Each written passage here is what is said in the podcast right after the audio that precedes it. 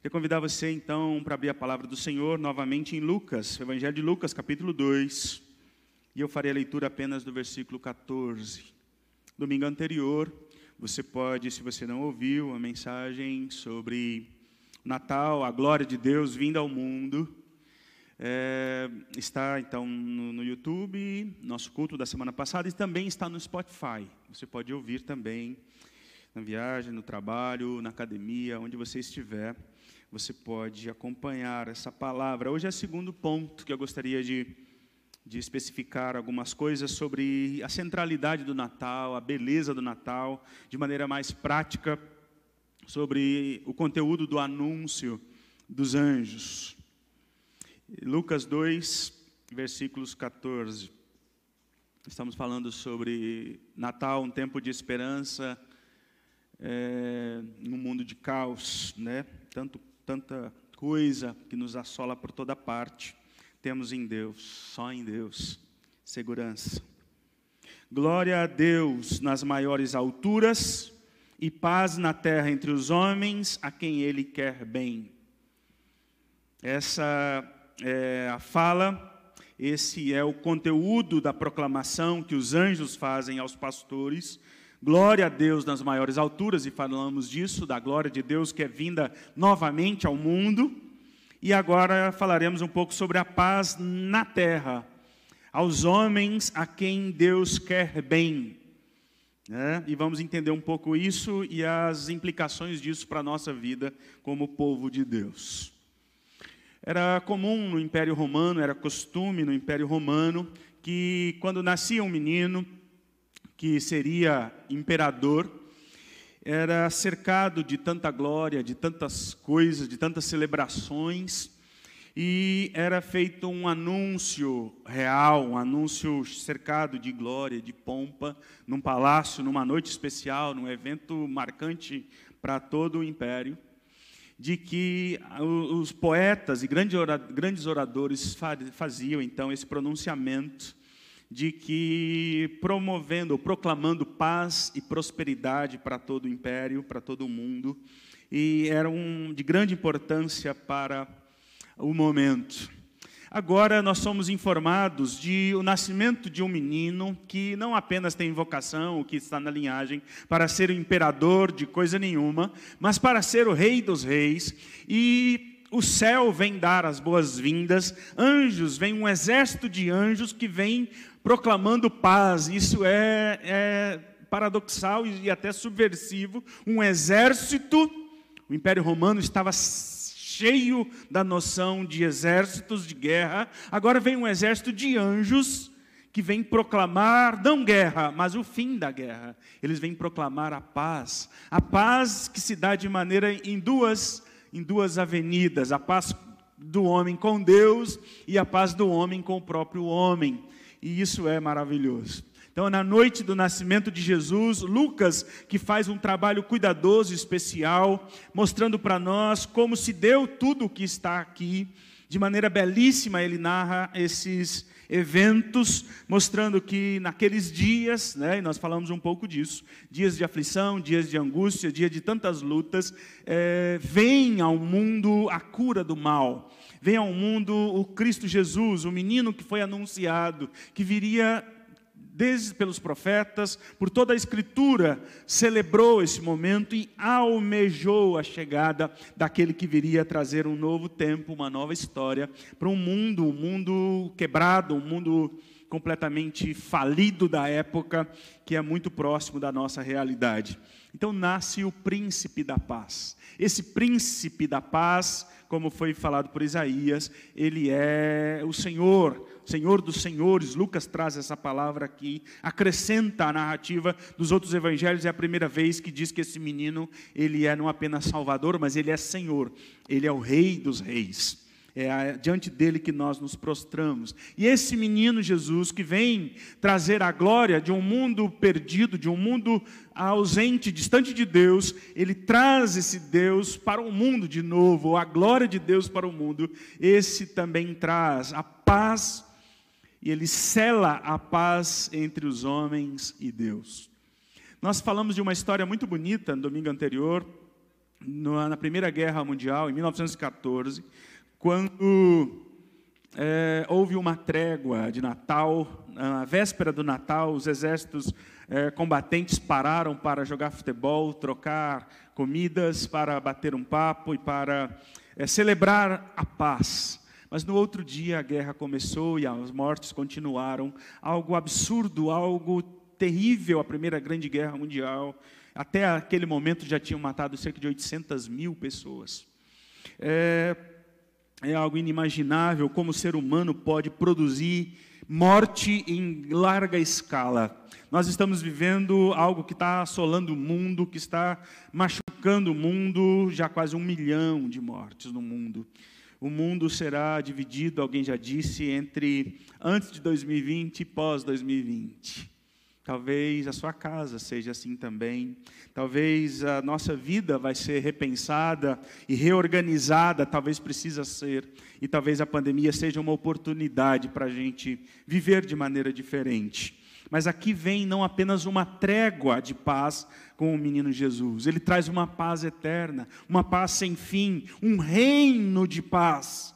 Se ele é o príncipe da paz, é para ter um reino de paz para uma eternidade de paz, não uma paz transitória e passageira, mas uma vida eterna que já começa agora, de plena paz com Deus e com o próprio homem.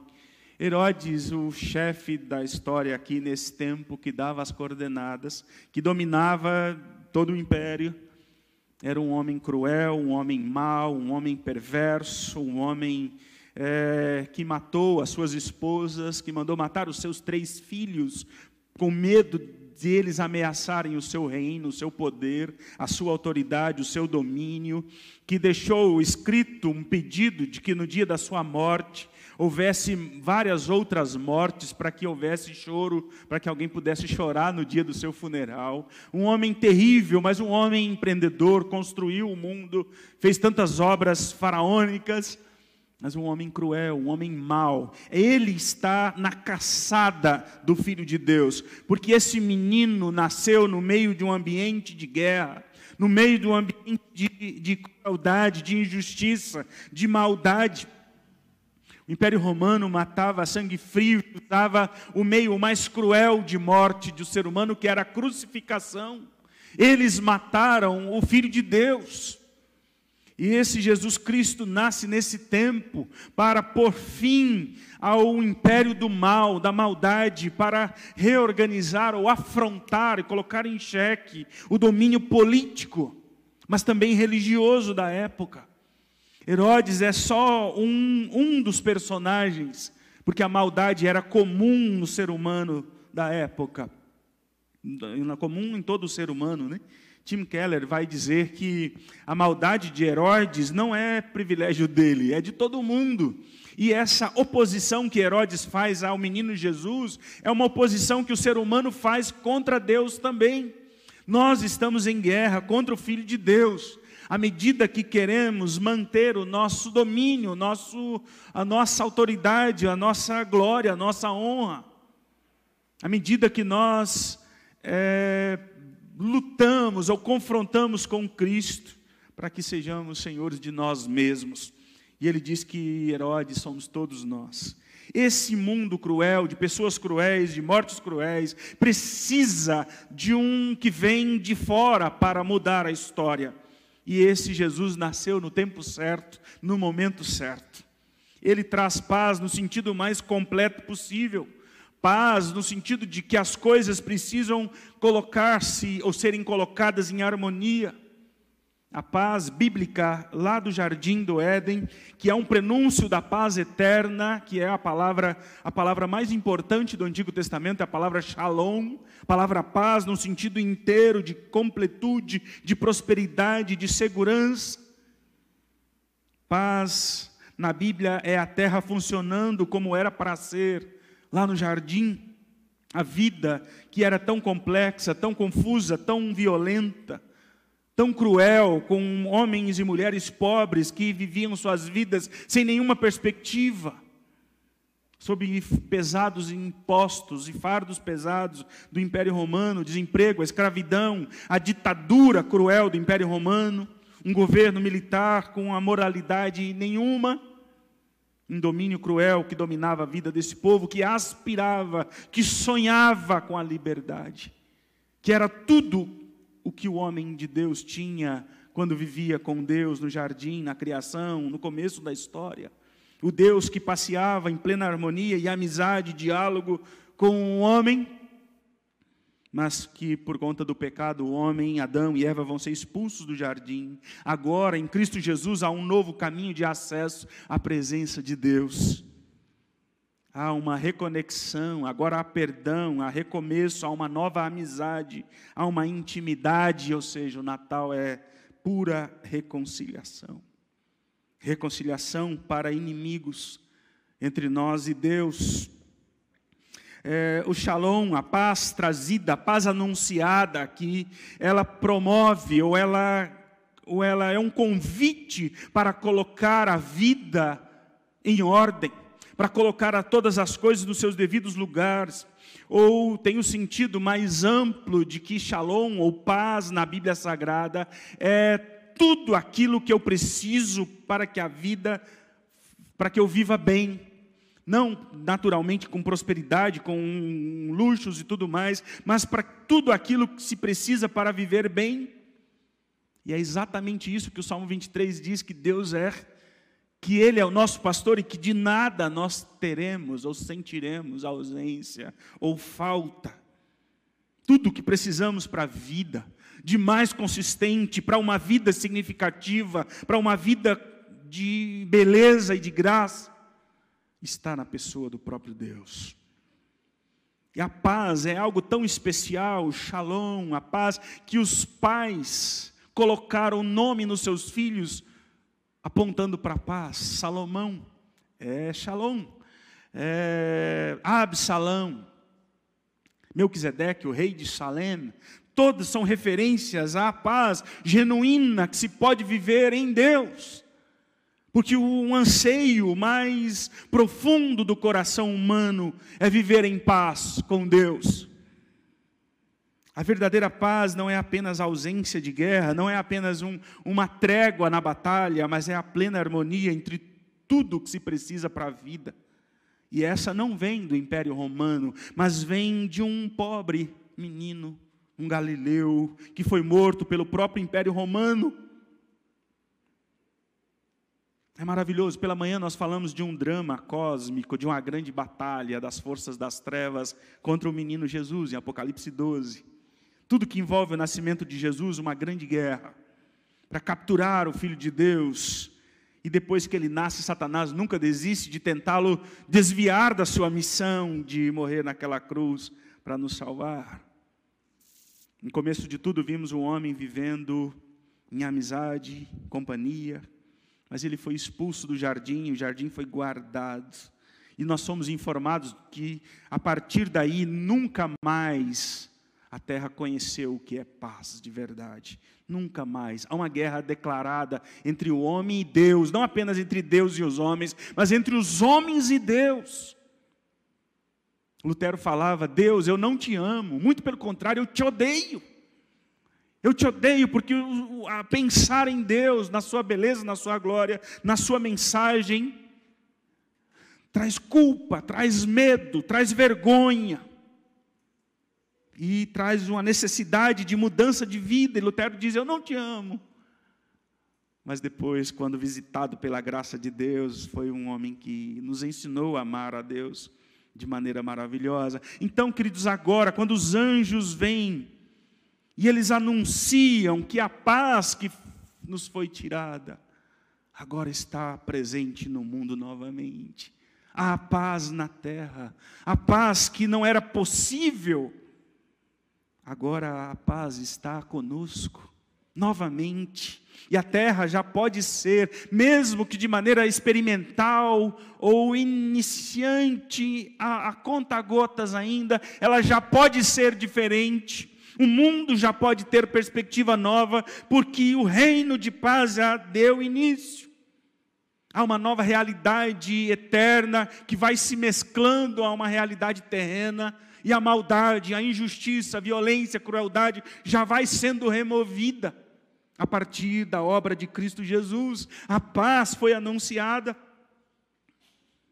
E essa paz que o Evangelho promove não é uma paz vazia, sozinha, não é uma declaração, mas é uma paz profunda, que está ligada, que está de mãos dadas com a, com a justiça, com o bem-estar, com uma vida abençoada em todos os sentidos.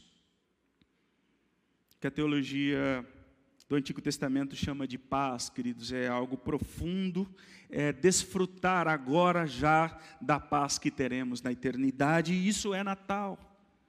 Isso é Natal.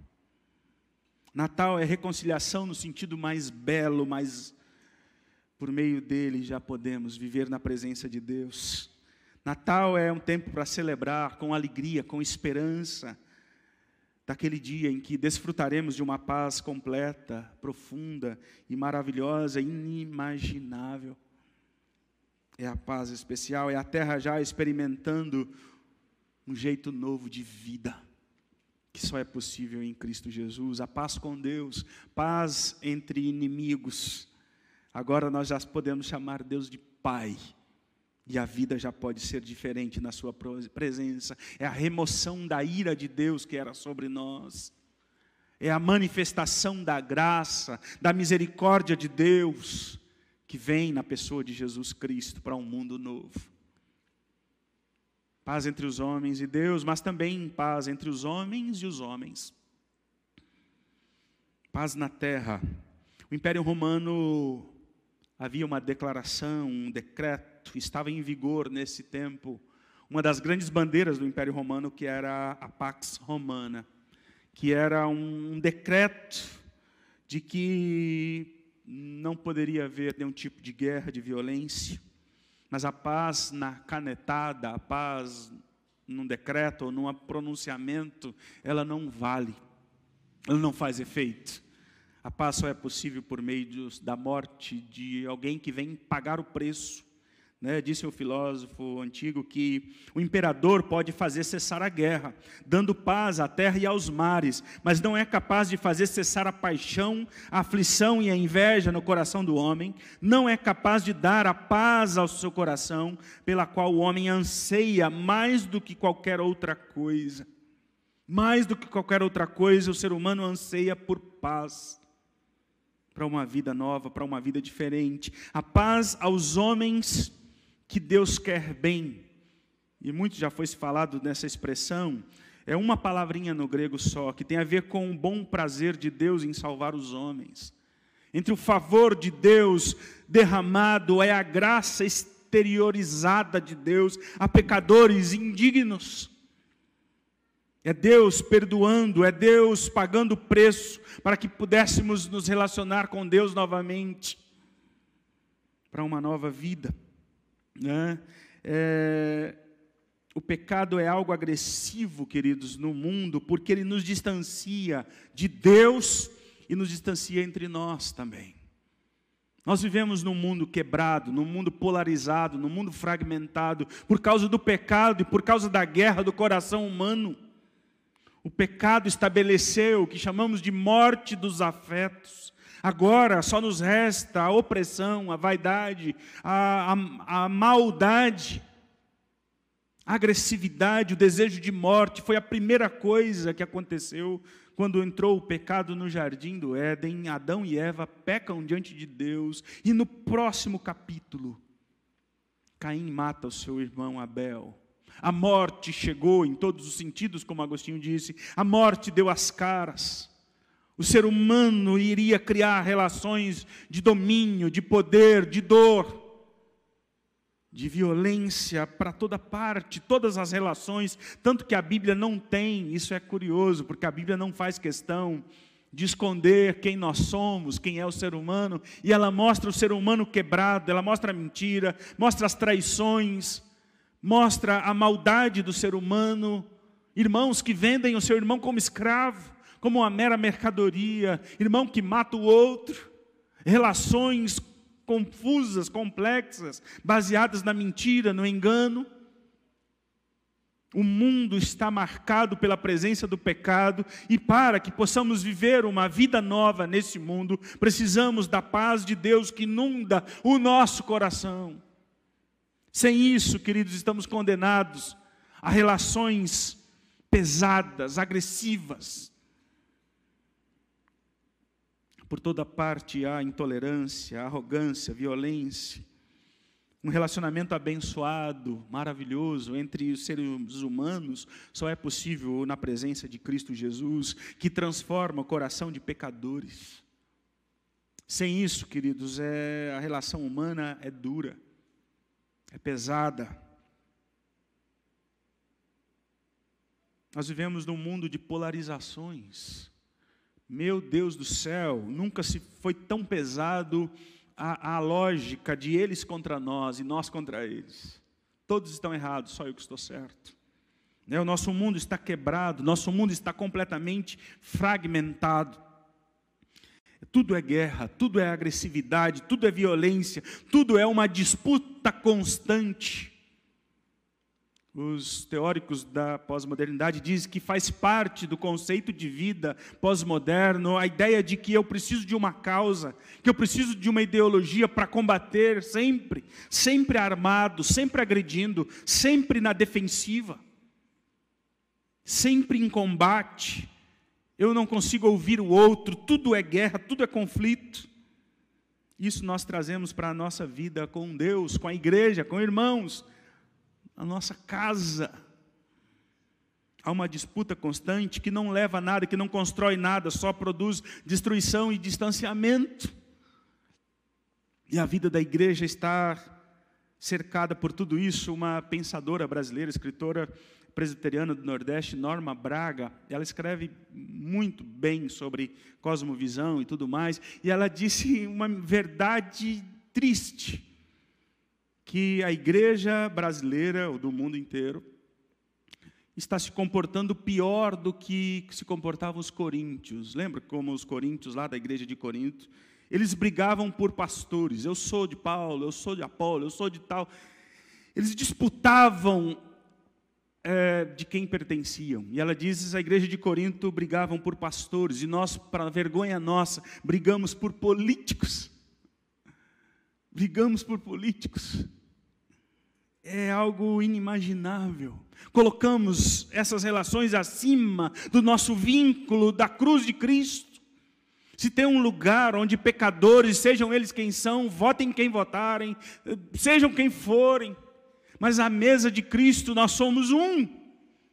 Isso está muito acima de qualquer relação que nos distancie. É aqui, interessa pouco para quem você vota ou quem você gosta. Aqui nós somos o povo de Deus. Isso é maior e deve ser maior. Se tiver um momento do ano que nós precisamos repensar as nossas posturas, é agora. Que é tempo de unidade e não de distanciamento. A lógica do reino de Deus é de unir pecadores e não de distanciar. No inferno, a lógica é do combate, da disputa. A lógica do reino, do príncipe da paz, é de unir pessoas. É um tempo de intolerância, de violência, de agressão barata. As redes sociais estão cheias de cinismo, ironia. Ninguém consegue ouvir para aprender, mas é um ouvir para atacar, contra-atacar, maldizer, atingir o outro, né? A lógica da argumentação ad hominem, ou de destruir o outro desconstruir o outro, atingir a pessoa no seu pessoal, em vez de combater o seu argumento.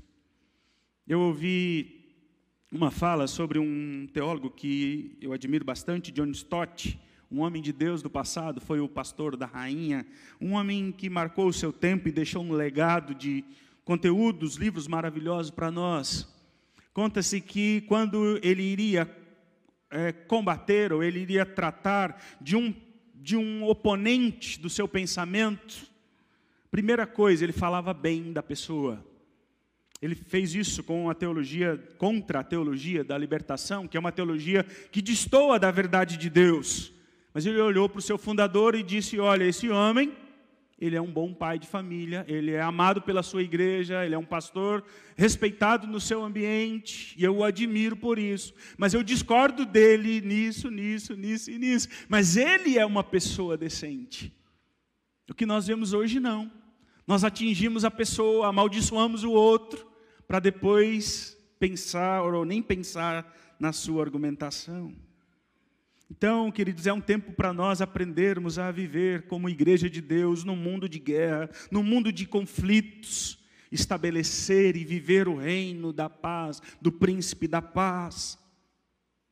Uma das coisas que ficou claramente marcada pela violência do pecado foi a comunicação, a partir de Gênesis 3. Antes havia perfeito diálogo, amizade, Agora já há vingança, há mentira, há sedução, há todo tipo de fake news no jardim do Éden. E a comunicação só vai trazer dores por toda parte. E Cristo Jesus vem para restaurar também a comunicação, o nosso modo de dialogar, de conviver. A comunicação no jardim era um perfeito diálogo, mas só sobrou morte, engano e violência. É o que os teóricos chamam de comunicação tóxica. É aquela que se ocupa da vida do outro, de gente que não vive uma ou que vive uma vida tão sem graça que ele não olha para si, ele está focado na vida do outro, lhe interessa tudo sobre o outro. De gente que não consegue olhar para si mesmo, é uma vida tão sem beleza que ele vive a sua vida de olho no outro e tudo no outro lhe chama atenção. João Calvino disse que o preguiçoso, aquele que não faz nada, aquele que é ocioso, ele acaba vivendo mais ocupado que o outro, porque ele está ocupado com a vida alheia. Infelizmente, nós vivemos muitas vezes nesse sentido, dessa forma. A comunicação tóxica é aquele que olha para o outro, que tenta atingir o outro, que expõe com crueldade, com agressividade a vida do outro expõe o outro com frieza e crueldade, constrói uma comunicação agressiva que fere, que machuca o outro, às vezes sem perceber, carregada de julgamento, sem nenhuma empatia, que não se coloca no lugar do outro, mas sempre quer ter razão, sempre quer ser o juiz de tudo. E no ambiente de trabalho é horrível quando tem alguém que só ele tem razão, só ele sabe tudo, só ele está sempre certo juiz supremo sobre tudo, ou que tudo leva para o pessoal, se coloca como vítima de fazer uma vida de disputa que precisa vencer sempre, ter razão em tudo. Isso machuca e afasta as pessoas no trabalho, nos amigos, na igreja e em casa. É preciso que a gente pense, que olhe para nós com a necessidade de ser um instrumento da graça de Deus e não um instrumento de mais dor e mais distanciamento e mais violência nesse mundo. Marshall Rosenberg, que não é cristão, não é nada, um pensador, construiu no seu livro Comunicação Não Violenta, CNV, é, a ideia de aprimorar os relacionamentos interpessoais e diminuir a violência no mundo. Ele diz que há uma necessidade de diminuir a violência do mundo e nós podemos fazer isso pela forma com que nós nos comunicamos.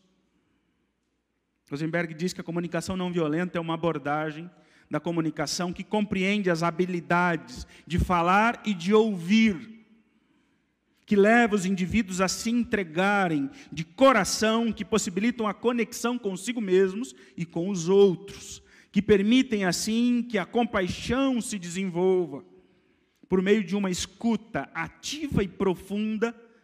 A ideia é que as interações, os diálogos, sejam eles com o patrão, com a esposa, com os filhos, com amigos, seja quem for, ocorram com mais respeito, atenção e empatia. Ele diz que se a nossa comunicação, a mais básica que seja, ela não pode ser automática, mas que tudo o que nós falamos deve ser fruto da reflexão.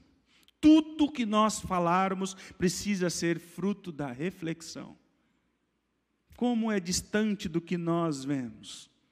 Nós já ouvimos nos defendendo, já ouvimos para combater. Ele diz: não, o mundo está violento demais, vamos pensar melhor naquilo que falamos, da forma que falamos. Vamos usar a nossa fala para cicatrizar, para construir pontes, para abençoar, para falar bem, e não para machucar as pessoas. Ah, se nós pensássemos bem antes de falar, quantas dores, quantas feridas, tantas coisas que falamos, que machucam os outros, que não abençoa ninguém, que não acrescenta nada a ninguém.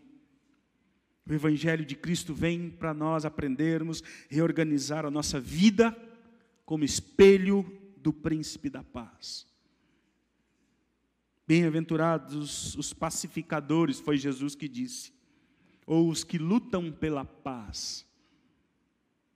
Efésios 4:29 diz: Não saia da vossa boca nenhuma palavra que cause destruição, mas somente palavras que sejam úteis ou boas para edificação, de acordo com a necessidade. Porque se não te perguntarem, não precisa, né? Alguém falou que as redes sociais dão voz a quem não devia ter voz, né? Mas de acordo com a necessidade, a fim de que comunique graça aos que a ouvem. Suas palavras transmitem graça, a sua vida é um canal da graça de Deus para esse mundo ferido, machucado. Quando você abre a boca, é para abençoar ou é para amaldiçoar? Isso vale também para as nossas redes sociais, queridos. No meio de tanta desgraça deste mundo, o cristão precisa transmitir graça e paz em toda a sua vida. Em toda a sua vida. Se o nosso Senhor é o príncipe da paz, precisamos viver esse reino de paz. Porque por meio de Cristo Jesus temos paz com Deus, a guerra acabou e agora é uma nova história. Cristo nos disse que no mundo nós teríamos aflições, mas que Ele venceu o mundo e nos deu a sua paz. A minha paz vos dou. E essa paz, queridos, ela consola, ela abençoa, ela cura, ela promove graça, ela cicatriza feridas. Cristo não é apenas o mediador entre nós e Deus, mas é o mediador entre nós e nós mesmos. Por meio de Cristo, a igreja é um reflexo mais belo disso, de gente de toda parte, de todo jeito, de toda cultura, de todo mas que vive em comunhão. Comunhão essa que pode ser muito melhor quando entendemos a dignidade do nosso irmão, entendemos as suas falhas, suas misérias, e que não são diferentes das nossas. Por meio de Jesus Cristo, a nossa vida e as nossas relações podem e devem e precisam ser diferentes. Se ainda Cristo não é o centro da sua vida, se ainda há guerra no seu coração, o Senhor te convida a experimentar essa graça, essa paz profunda e transformadora e fazer de você um instrumento da paz de Deus para cicatrizar esse mundo ferido e machucado. O Senhor nos reconcilia, estabelece uma amizade, comunhão com Deus e nos chama para ser agentes de paz, de pacificação. Eu não sei como será o seu final de ano, não sei como será o encontro da sua família, talvez tem pendências para serem colocadas em, em dias. Talvez durante o ano, lá no grupo da família, que às vezes parece a guerra do Iraque.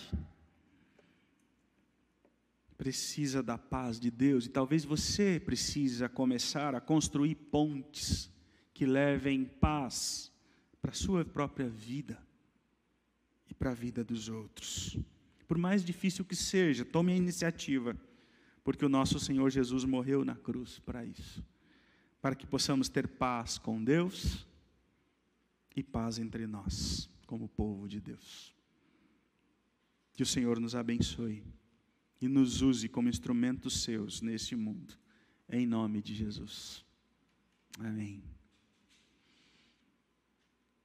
Obrigado, Pai, por essa noite em tua casa, obrigado por cada um dos meus irmãos.